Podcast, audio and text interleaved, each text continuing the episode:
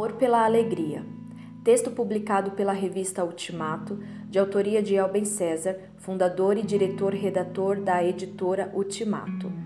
O Elben César nasceu em 1930 e faleceu em 2016. Vamos ao texto. Ó oh Deus, estou confuso, desnorteado, inseguro, perturbado, triste. Pensei que esta crise iria acabar logo e ela não acabou. Sinto-me preso em uma cela sem janelas. Não vejo o sol há muitos dias, só vejo sombras. A escuridão me rodeia. Não enxergo o que há de bom nesta vida. Minha memória está contra mim.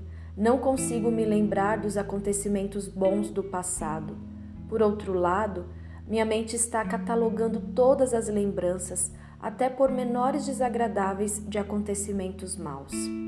Vejo sofrimento em toda parte, até onde ele não existe. Os maus sofrem e os bons também. Antes era assim, agora é assim e amanhã será assim.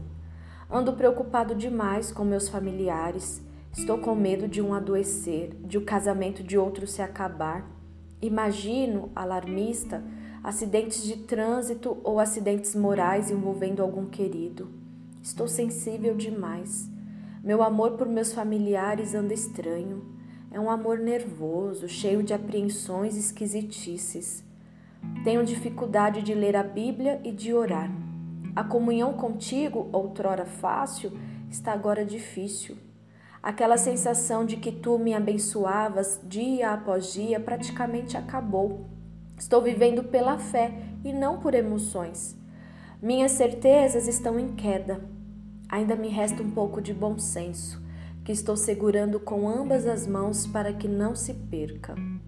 Com esse resto de bom senso, estou lidando com minhas culpas, estou resistindo, estou clamando, estou esperando. Ó oh Deus, perdoa-me por estar desse jeito. No momento, eu não sou eu, sou o outro.